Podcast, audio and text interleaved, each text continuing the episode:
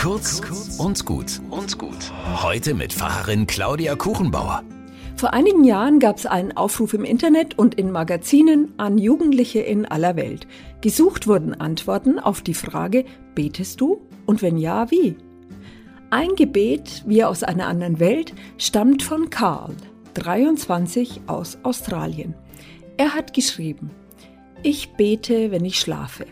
Dann kehrt meine Seele zurück an Orte, wo ich als Kind kichere und herumhüpfe und mit meinem Hund und meinem Vater auf der Wiese herumtobe.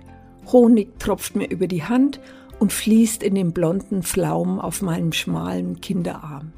Mir fehlen beide Schneidezähne und ich stecke meine Zunge in die Löcher, wo schon die neuen Zähne durchkommen. Ein köstliches Gefühl, und ich bete darum, dass mir nach dem Aufwachen noch ein Fätzchen dieser Unschuld bleibt, die in der Welt die Macht besitzt, mich vor dem Gift der Erwachsenen zu schützen. Meine Seele betet im Geheimen, ohne dass mein Körper es merkt, dass ich ein Kind bleibe, auch wenn ich längst erwachsen bin, ein Kind Gottes.